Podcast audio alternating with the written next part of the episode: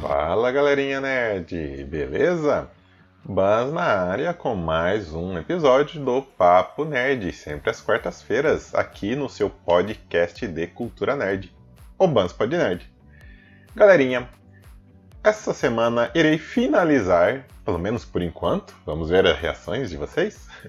Irei finalizar a nossa série sobre animes nostálgicos aquela série que eu conto um pouquinho das minhas experiências com esses animes que marcaram aí a minha infância e adolescência. No primeiro bloco, vamos falar então sobre isso. Já na segunda parte, vou até respirar para falar aqui, porque olha, temos algumas coisas sérias para falar sobre a série de Obi-Wan Kenobi, que terminou recentemente no Disney Plus. Aquela mesma série que eu fiz uma postagem aqui no qual as minhas expectativas estavam bem altas. Estou até pensando muito para falar, galera, porque olha, enfim, daqui a pouco vocês irão saber o que eu achei de Obi-Wan Kenobi. Beleza? Como sempre, pega o fone de ouvido, pega a cervejinha gelada e bora bater esse papo.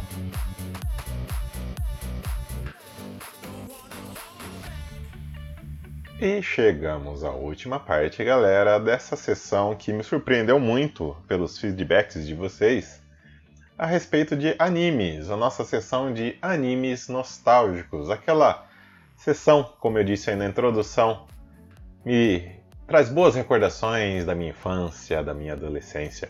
Eu recebi muitas mensagens a respeito, olha, então agradeço a cada um de vocês que me chamou lá no bate-papo lá do Instagram, no Bans Online, que comentou um pouquinho, que deu seu parecer, enfim, que trocou uma ideia muito bacana lá comigo. Usando aqui o que um, um ouvinte nosso me falou, até vou abrir aspas agora, como algo tão simples como um post aqui nas redes sociais me remeteu à minha infância, aos bons momentos da nossa vida aí que já passaram e que deixa saudades aí até hoje. Fecha aspas. Portanto, galera, se você ainda não conhece as nossas sessões aqui de animes nostálgicos, dá uma olhadinha aqui nos posts anteriores, tá bom? Continuando então, galera, agora vou comentar sobre Yu Yu Hakusho. Quem nunca ouviu a famosa frase Eu não conheci o outro mundo por querer? é impossível que qualquer fã de anime que tenha no mínimo 30 anos, claro, não conheça essa frase. Yu Hakusho é mais um clássico da rede Manchete, onde conhecemos o marrento Yusuke Urameshi, que após acidente, um pequeno acidente, né, ele acaba morrendo e posteriormente trabalhando para o mundo espiritual. A sacada de Yu Yu Hakusho, além de ser um anime clássico de luta shonen, é que a época que acontecem as situações com protagonistas são as mesmas que eu vivia, o colegial. Então era muito fácil se identificar com algumas situações e impossível não rir com as piadinhas do, do Yusuke, ou Yusuke, você que sabe qual a melhor pronúncia aí para chamar o protagonista. Porém, o que realmente marcou foi Yu Hakusho, pelo menos para mim e para uma boa parte da galera que eu acompanho, foi a sua dublagem. Galera, para quem não conhece, para aí rapidinho, vai no YouTube, procura lá dublagem Yu Yu Hakusho. É fenomenal, as adaptações que eles fizeram para época é referência até hoje. O trabalho que o estúdio Audio News fez com a dublagem é lembrado como uma das melhores dublagens já feitas em anime, com a direção do grande Marco Ribeiro, que é a voz atual aí do Homem de Ferro, é, e, e, ele também ajudou, né? Esse personagem que ele dublou, além de ser o diretor, ele também dublou o protagonista, o Yusuke.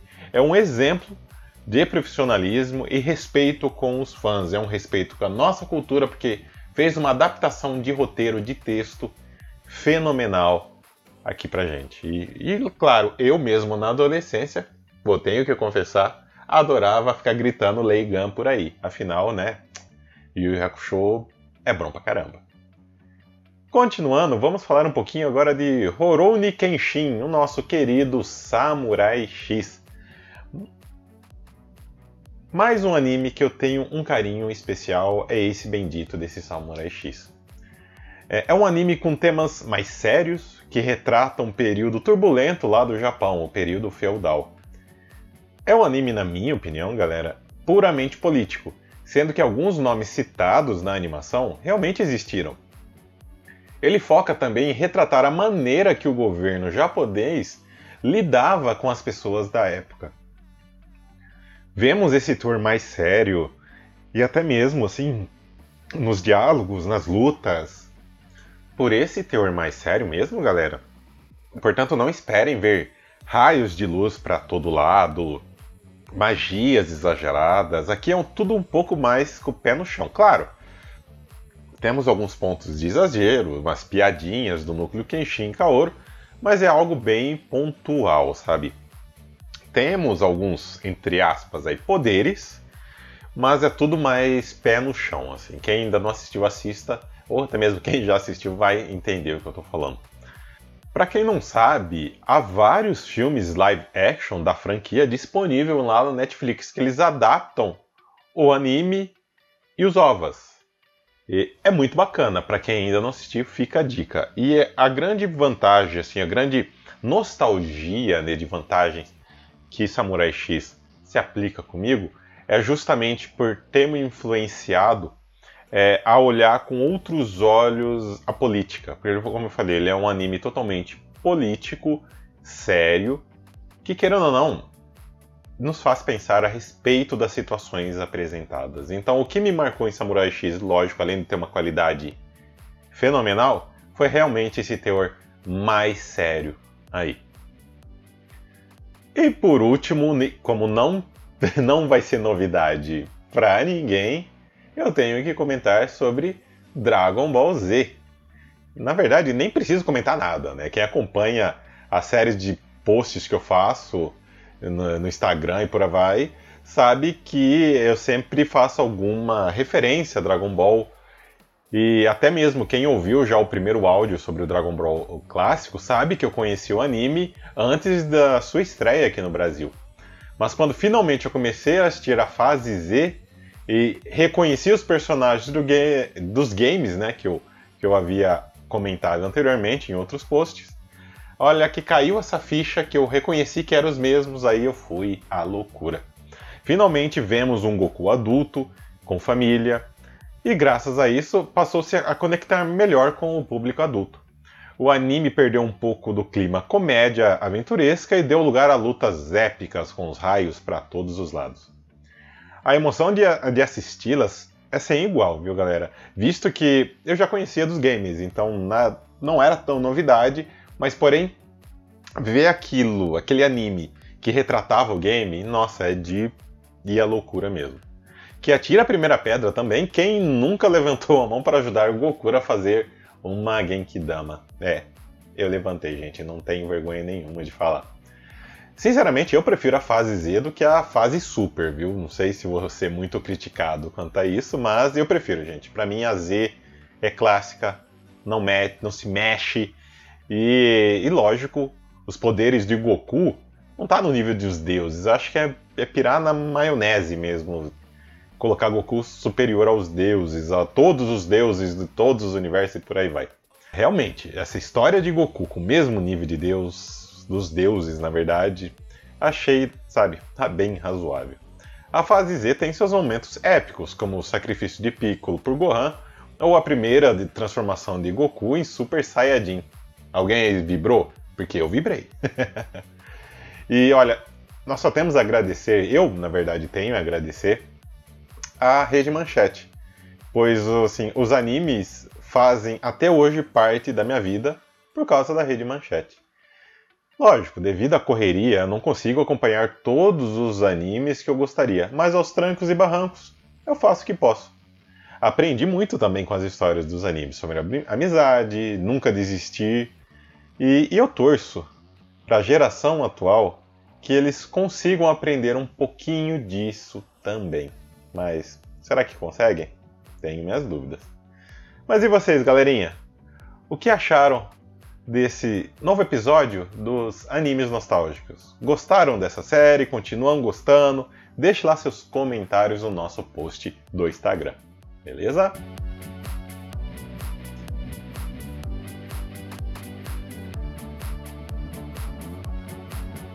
E bora falar um pouquinho agora sobre uma determinada série que eu estava com hype nas autoras e que infelizmente, olha, não foi uma experiência tão legal assim, porque eu esperava muito mais.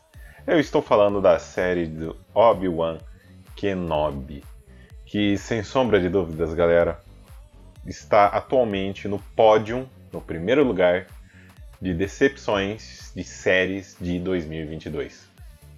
Para quem não sabe, a série é situada entre os episódios 3, A Vingança do Sith, lá que foi lançado em 2005, e o episódio 4, Uma Nova Esperança, que foi lançado originalmente em 1977. Obi-Wan, sinceramente, deveria dar outros ares ao Jedi aí que dá nome à série.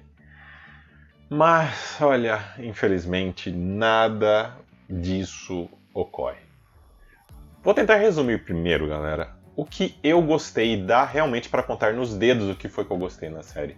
Sinceramente, Darth Vader, a Inquisidora Imperial Riva Sevander, ou Terceira Irmã, e os atores, né? Ian McGregor e a, a atriz que faz a pequena Leia, a personagem.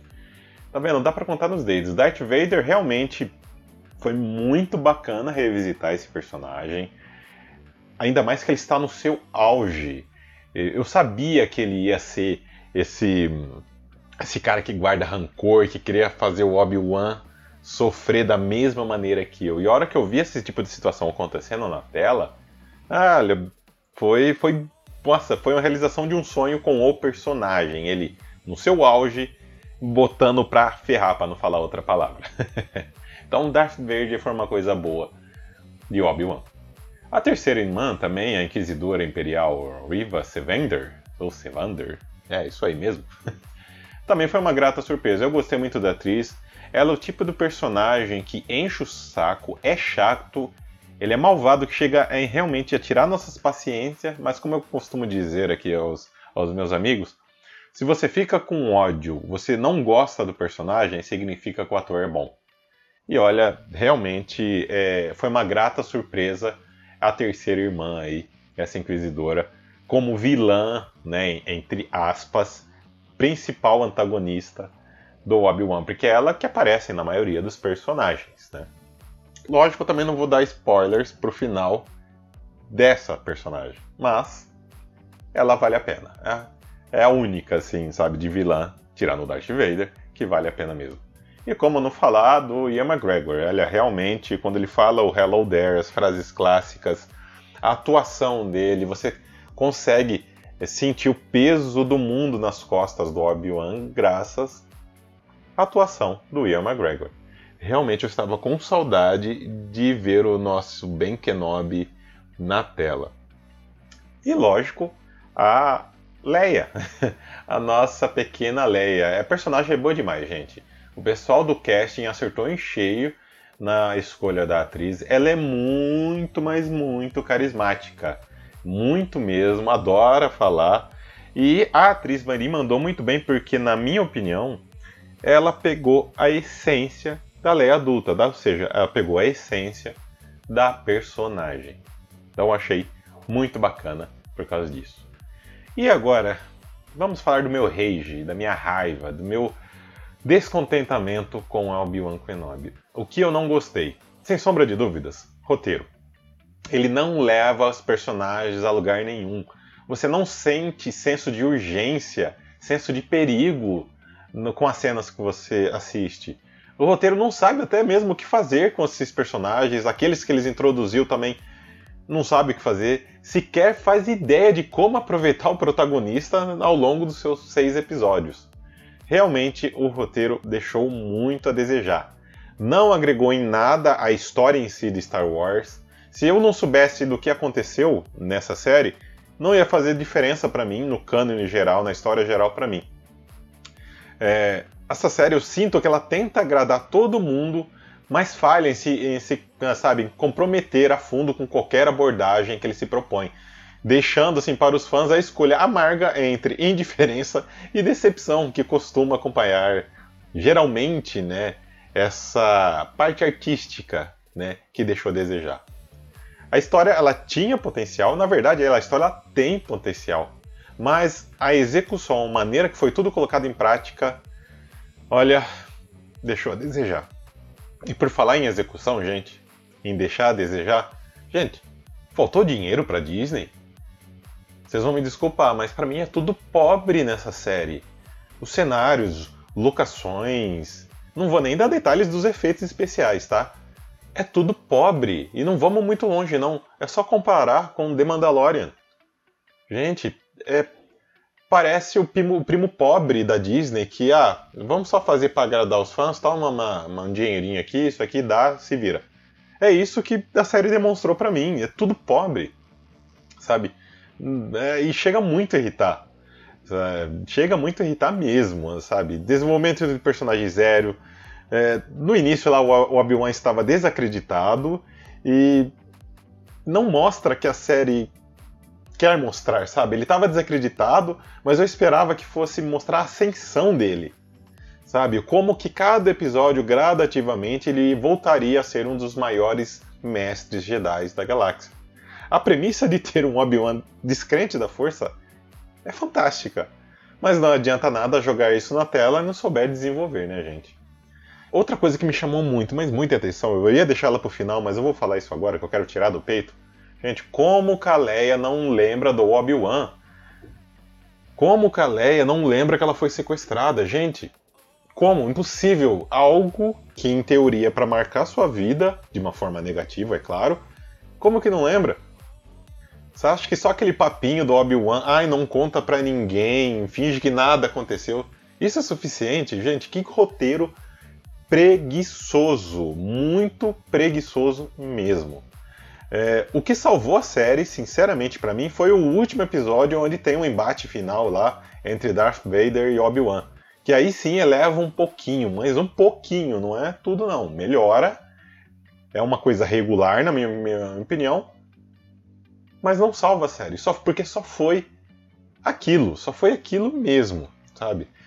Então, galera, para não enrolar muito mais tempo, eu tô totalmente descontente do que a Lucasfilmes, a Disney, o Disney Plus, o que eles fizeram com Obi-Wan. Eu, como fã, me senti assim, olha, realmente chateado. Estou ainda chateado, porque é difícil falar essas frases sobre Star Wars, que é uma franquia que eu amo tanto, que eu acompanho há tanto tempo. Mas a gente tem que ser realista eu como, como série, eu falando como série, eu não gostaria que tivesse segunda temporada, porque foi muito ruim essa primeira. Mas como fã e como uma nova esperança, desculpem o trocadilho, aguardo uma segunda temporada aí para quem sabe, olha, quem sabe as coisas melhoram. Infelizmente, galera, nem o fan service salvou a série. E eu encerro esse meu, nem vou falar crítica, mas essa minha. Ai, esse meu monólogo triste sobre Star Wars com a nota 4,5. Não consigo dar mais que isso.